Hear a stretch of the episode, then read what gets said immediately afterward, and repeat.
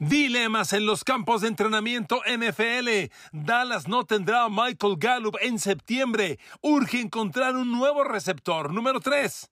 En Kansas, obligado el novato corner Trent McDuffie a ser titular inmediato y una garantía en un departamento donde los Chiefs lucen muy mal con los Raiders, desesperados porque el lado derecho de la línea ofensiva no funciona y el novato Alex Leatherwood está obligado a subir su nivel de juego.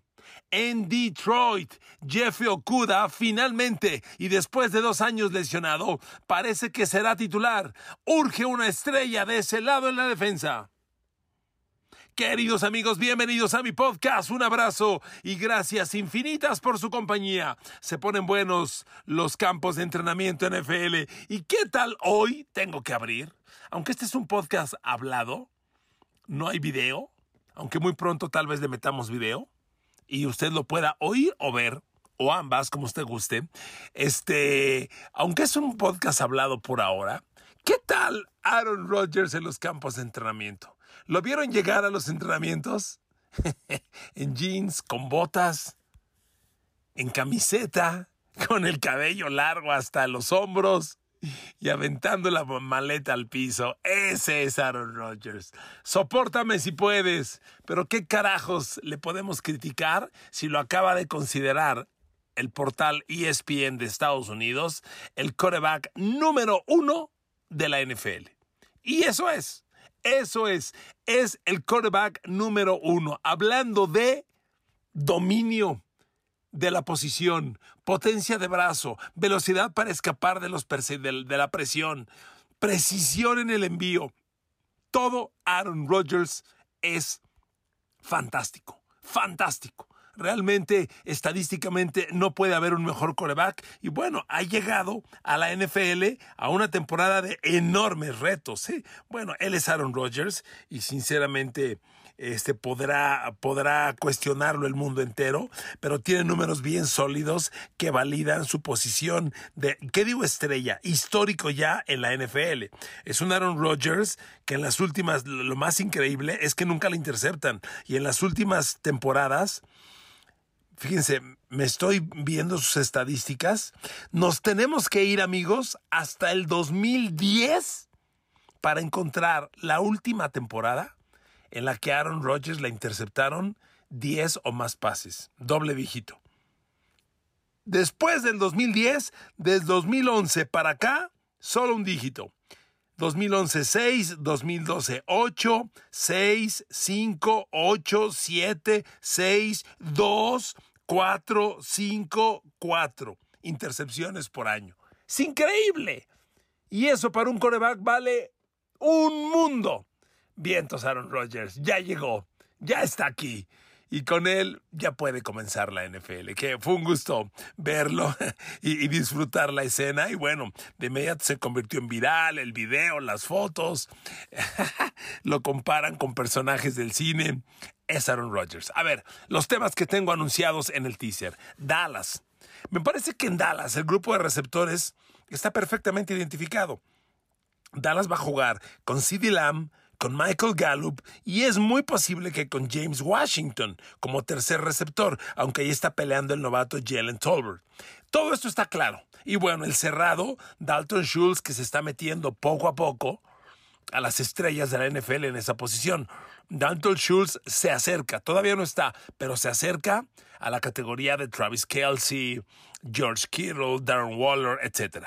Muy bien, ese es el grupo de receptores de Dallas. Perfecto. Hasta ahí no hay broncas. La bronca es que en enero, si hacemos memoria, Michael Gallup se rompió el ligamento cruzado anterior de la rodilla. Y romperse el ACL en enero, exigiendo que entrenes en agosto, hey, son ocho meses. Es una lesión que solía ser de un año. Se ha ido recortando, pero ocho meses es muy poco. Los que saben de esto y los que están cerca de los del, equipo dicen, Michael Gallup no arranca temporada. Michael Gallup no va a estar listo en septiembre. Va a llegar, pero se va a incorporar un poco después. Esto hace obligatorio que Dallas tenga que elevar un, un receptor 3. Un receptor 3 en receptor 2. Y entonces esto obliga con CD Lamb, considerando que va a ser el receptor 1, y ojo, un CD Lamb que venía siendo el receptor 2 y ahora sube a receptor 1. ¿Qué significa eso? Que seguramente el mejor corner del equipo rival te va a agarrar jugada tras jugada. Hasta la temporada pasada, a quien tomaban era a Mari Cooper. Ahora va a ser a CD Lamb. Y eso marca diferencias. Además, un CD Lamb, que ya se los he dicho yo, que tiene esa, eh, esa manía, ese vicio de soltar balones de las manos, lo que el inglés, en inglés llaman drops. Nada más CD Lamb tuvo ocho drops la temporada pasada, siendo el segundo de toda la NFL. Entonces es un tema serio. Vuelvo con el asunto Michael Gallup. Al estar Michael Gallup lesionado del ACL, del ligamento cruzado anterior, y no abrir temporada, la pregunta es, ¿quién va a ser el receptor 2? ¿James Washington, que acaba de llegar? ¿O Jalen Tolbert, el novato? Miren amigos, de Jalen Tolbert se empiezan a hablar desde hace un rato, se hablan buenas cosas. Si bien no fue un receptor de primera ronda, Dallas lo tomó en la ronda 3, novato de South Alabama, fue un chavo que dejó muy buena impresión en las evaluaciones para el draft. Como usted sabe, los novatos, los, jugadores que se gradúan del colegial, empiezan su evaluación. Bueno, la NFL los viene siguiendo desde años atrás, pero la evaluación ya muy, muy cercana al draft la empiezan a seguir desde que los reclutan a jugar un tazón colegial que le llaman Senior Bowl, que es digamos que un juego de estrellas colegiales, un Pro Bowl, pero colegial, en el que van jugadores de senior, de, último año, que van a graduarse y que ya entran al draft. Y en ese draft, en ese, en ese Senior Bowl, perdón, se hablaron muy buenas cosas de Jalen Tolbert. Hay quien dice que es el favorito, pero pues, no deja de ser un novato. Y ahí está James Washington, al que Dallas la apuesta. Pero James Washington se pasó cuatro años en Pittsburgh y no dio el ancho. Digo, yo creo que James Washington salió de Pittsburgh y lo último que puede decir es que no le dieron oportunidades, porque se las dieron de sobra. Fueron cuatro años, cuatro años al lado de Big Ben, con un Big Ben urgido de más receptores. Como novato en el 2018, James Washington atrapó 16 pases, que es muy poco. En su segundo año parecía despuntar. En el 2019 capturó 44 pases y promedió casi 17 yardas por recepción. Números muy buenos. Para un chavo de segundo año, excepcionales. Y además tuvo tres touchdowns ese año. Pero se cayó al siguiente año, que fue su tercero, en el 2020. Bajó a 30 recepciones, lo cual es una baja considerable. Bajó a menos de 400 yardas. Su promedio por recepción bajó de 16.7, casi 17, a 13.1 bajó considerablemente, aunque tuvo cinco recepciones de touchdown. Todavía el cuarto año lo aguantó Pittsburgh, que fue la temporada pasada, y James Washington solo capturó 24 pases. Menos de 300 yardas, volvió a bajar, volvió a bajar su promedio por recepción, y Pittsburgh se hartó de él y lo cortaron. Entonces, pensar que James Washington en este momento reemplace a Michael Gallup no es garantía. Entonces, ¿qué va a hacer Dallas? Cuando yo veo el depth chart, Insisto, titulares parece muy bien, CD Lamb, Michael Gallup, Jalen Tolbert o James Washington. Pero al no estar Michael Gallup, CD Lamb, Jalen Tolbert y James Washington como receptores 2 y 3, mm, no la compro, ¿eh? No la compro. Lo de Gallup es crítico, con todo y que insisto, en, el, en, la prensa de Dallas que cubre a los Cowboys hay mucha expectativa y optimismo, pero los que saben de esto y los que están ahí dicen, nanay, ¿eh? Gallup no abre temporada en septiembre podría abrir hasta principios de noviembre. Y entonces Dallas tiene una bronca seria. Porque además, amigo, usted sabe, la NFL no es una liga de que para jornada 3 o 4 ya agarre ritmo. jornada 3 o 4, Dallas tiene un arranque peligrosísimo. Con toda la presión que hay en torno a Mike McCarthy y Sean Payton, que yo estoy seguro será el próximo coach de los Cowboys. Si Mike McCarthy arranca mal, cuidado. Y Dallas nada más arranca contra Tom Brady y Tampa Bay y contra Joe Burrow y Cincinnati. Nada más, jornadas 1 y 2. Lo único bueno es que lo reciben. Pero recibir a Tom Brady, ajá, te quiero ver.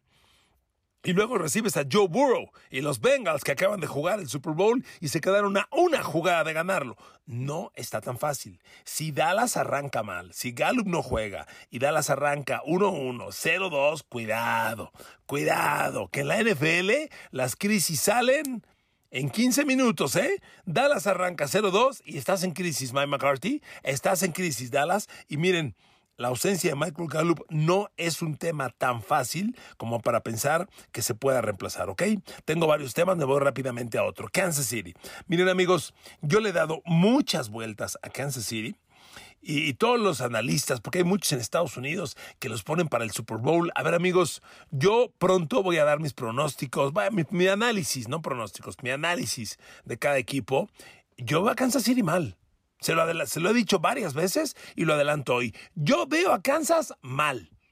Y lo veo mal porque la salida de Terry Hill, uno, no la reemplazas en un año, digan lo que digan. Concedo que Patrick Mahomes es un genio, es un genio. Compite con Rodgers para el mejor quarterback del momento en la NFL, sí, sí, no lo dudo. Pero reemplazar a Terry Hill, por Dios. Oye, el reemplazo de Terry Hill es Nicole Herman, no me chingues. No te la creo. Michael Herman lo que hizo fue gracias a jugar al lado de, de Tyreek Hill. Hoy está en lugar de Tyreek y que los otros receptores sean Juju Smith-Schuster y Marquez Valdez Scantlin, yo no la compro ofensivamente. Pero donde veo las broncas de Kansas y donde para mí va a haber crisis es en la defensa. A ver, la defensa de Kansas tiene poca presión al coreback, no tiene la ideal. Solamente queda Chris Jones para presionar al coreback. Frank Clark se derrumbó la temporada pasada. Ojalá el novato George Karlaftis, el novato de Purdue, segunda de draft, impacte. Pero así como para pensar que de novato te pueda tener 7, 8, 9, 10, doble dígito de capturas de coreback, lo dudo. Y la bronca grave de Kansas, la crisis, en mi opinión, está en el perímetro. La defensa secundaria de los Chiefs es de mala a muy mala, muy mala. Miren amigos, el perímetro de Kansas la temporada pasada aceptó 35 pases de touchdown. ¿Eh? Así como cifra, ¿se le hace buena o mala? Son 17 partidos, 35 pases de touchdown, son dos pases de touchdown por juego. A mí se me hace muy malo. Como siempre le digo, necesitamos una referencia para entender los números. Ok, la defensa de los Bills que es de las que va a enfrentar Kansas en el camino al, campeonato de la americana, si es que pretende llegar. La defensa de Kansas City, de, los Buffalo Bills. ¿Cuántos pases de touchdown permitió? 17. Sí, señor, 17. Y la de Kansas City, ya dije, 35. Eso es el doble. Perdón, un poquito de francés, ¿no? No me chingues. ¿Cómo que el doble? Sí, señor, el doble. Y, cuando usted analiza a detalle los corners de, de, los Chiefs, bueno, fueron un desastre. Corners y safeties. El safety Daniel Sorensen, híjole, las escenas en las que se quejaba de él Tyron Matthew se hacían virales. Ya sabían que atacar a Sorensen era, era sinónimo de una jugada grande. Por eso lo cortaron, ya no está en el equipo. Pero la temporada pasada, Sorensen se comió nada más cinco pases de touchdown. ¿eh? Cinco la temporada pasada. Y, y, el otro corner, Mike Hughes, se chutó seis pases de touchdown. Por eso ninguno de los dos continúa en el equipo ni, ni, ni, Sorensen, ni Hughes. Pero cuando veo los corners titulares, a ver, el Jerry Sneed, que lleva ya un rato en el equipo, dos temporadas, y como novato hace dos años, se pensó que pintaba para cosas grandes. A ver, al Jerry Sneed le metieron cinco pases de touchdown la temporada pasada. Ah, la cifra es mala, no es escandalosamente mala, pero es mala. Pero ahí le va lo que sí es grave. ¿Sabe qué porcentaje de pases completos le metieron al Jared Sneed? ¿Qué porcentaje de pases completos tuvieron los corebacks rivales atacando al corner el Jared Sneed? 75% de pases completos. Le completaron 90 de 120. Casi mil yardas. 935. Yardas después de la tacleada, 533. A ver, el Jared Sneed es muy malo, malísimo. Y hoy, hoy, en el depth chart de los Chiefs, los corners son el Jared Sneed y el novato Trent McDuffie. Por eso mi comentario. A ver, Kansas City Chiefs. Trent McDuffie tiene que ser titular inmediato e impacto inmediato. Porque tú como rival, a ver, cuando cuando Raiders enfrente a Kansas y ponga hombre en movimiento, ¿qué va a buscar? Que ese hombre en movimiento sea Devante Adams y que quede del lado de Trent McDuffie para explotarlo. El novato o funciona o se cae. Es la última esperanza de los Chiefs. El perímetro luce bastante mal. El safety Justin Reed lo trajeron de Houston, le dieron mucha lana. Es un cuate rendidor, average, nada excepcional. Vamos a ver si les funciona. Y Juanito Thornhill es el nuevo safety libre. Juan Thornhill tampoco le veo gran cosa. Yo veo de mal a muy mal el perímetro de Kansas City. Por eso urge que el novato de Washington, Trent McDuffie, primera de draft, sea de impacto inmediato. ¿Ok? Inmediato. Ok, siguiente tema, siguiente equipo. Los Ángeles Raiders. A ver, perdón, Las Vegas Raiders. Disculpe usted, Las Vegas Raiders. Ir a Los Ángeles, fantástico. Ir a Las Vegas, bueno, más. A ver, amigos, Las Vegas Raiders traen una bronca. La línea ofensiva, que solía ser un lado, una fortaleza de los Raiders, se ha venido acabando. Se hicieron viejos. Queda Colton Miller del lado izquierdo, confiable. John Simpson de ese lado, confiable.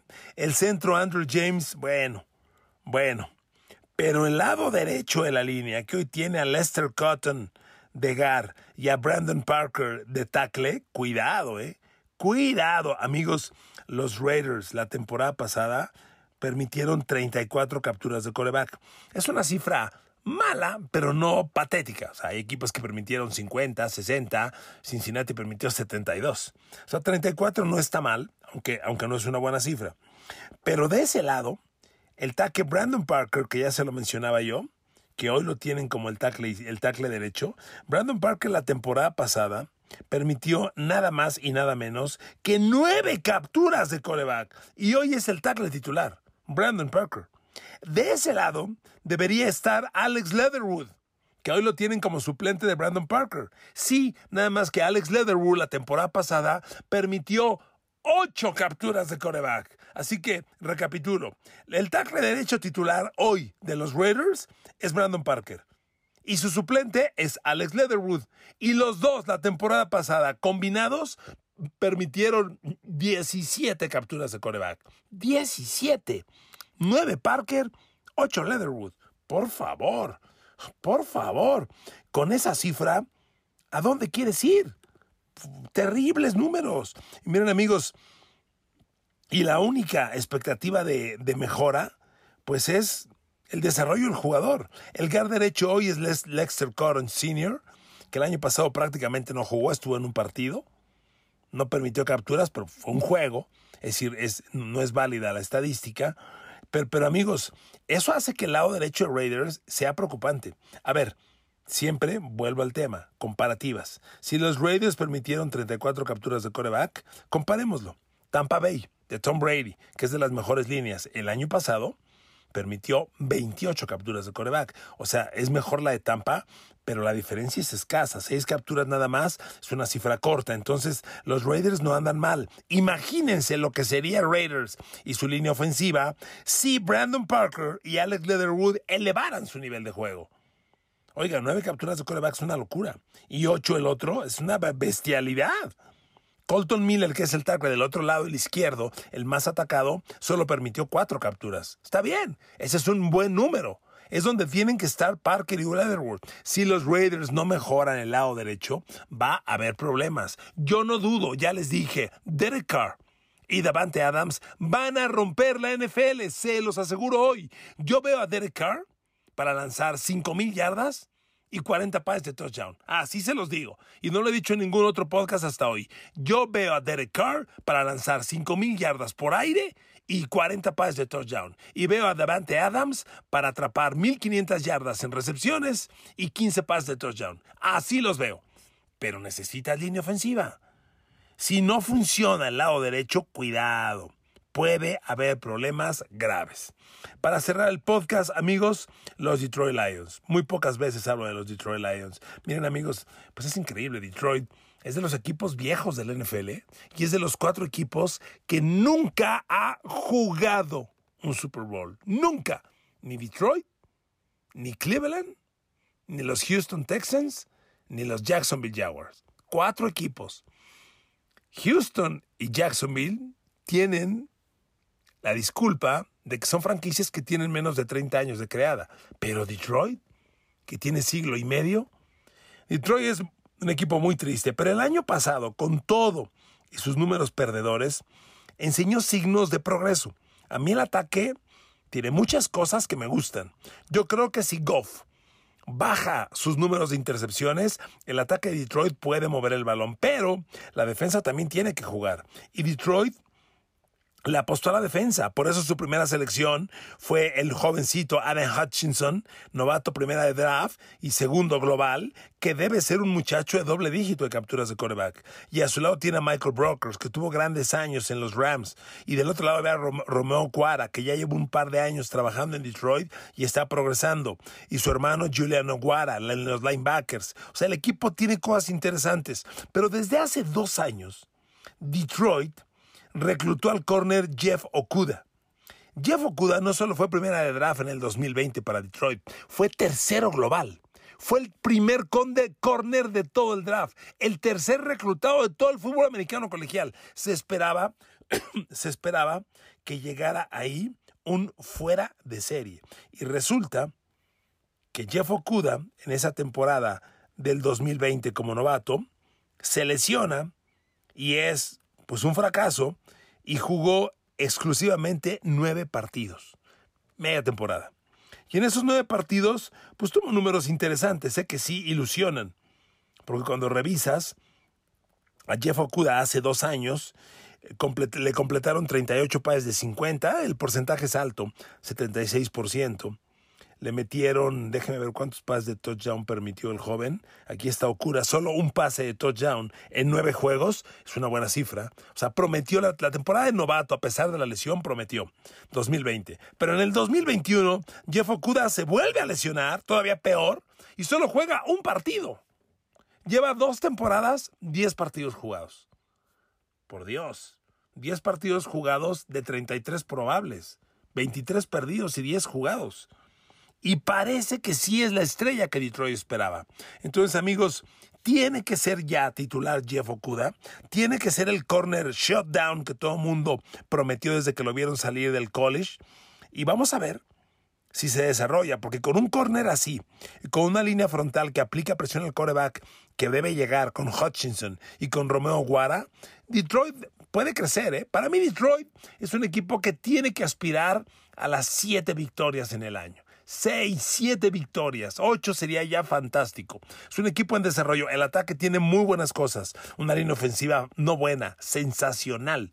Estoy muy emocionado por el novato Jameson Williams, aunque va a tardar en jugar, porque también trae el, ligamento ACL, el cruzado anterior, fracturado en enero, entonces va a tardar. Pero cuando esté sano, con DJ Sharp y con Amon Rassam Brown, me interesa verlos. Y ojo, el novato, el corredor novato del año pasado de Andrew Swift, tiene cosas interesantes, pero repito, en el perímetro, Jeff Okuda sí o sí tiene que ser ya el corner shutdown, super corner, que todo el mundo pronosticó hace dos temporadas. Por eso fue no solo primera de draft, sino fue el tercero global por Detroit y así se pensaba de él cuando se graduó de Ohio State. Amigos, Así las cosas en otro podcast de Campos de Pretemporada. Los abrazo, los quiero mucho. Gracias por su atención. Nos escuchamos mañana.